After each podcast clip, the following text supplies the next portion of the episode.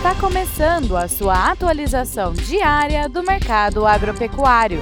Fique agora com o Agro no Instante, da Scott Consultoria.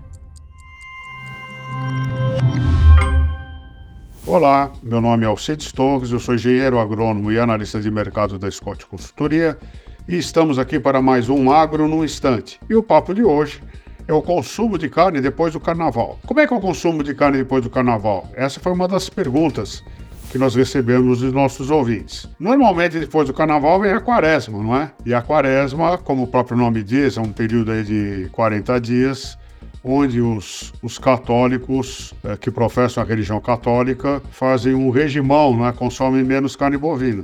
Mas não são, e o Brasil é o maior país católico do mundo. E a, mas não é só a região católica, outras profissões de fé também eh, respeitam a quaresma. Então, normalmente, eh, depois do carnaval, o consumo de carne vermelha cai, beneficiando Uh, outros tipos de proteína de origem animal. Mas não é só a quaresma, né? Depois do carnaval, imediatamente após o carnaval, feriado prolongado, o pessoal gastou muito dinheiro. Os primeiros 15 dias, então, dessa quaresma é de consumo, retraído, de consumo retraído mesmo, em função da, da queda de dinheiro. O cara gastou muito dinheiro viajando, pulando carnaval, etc, etc.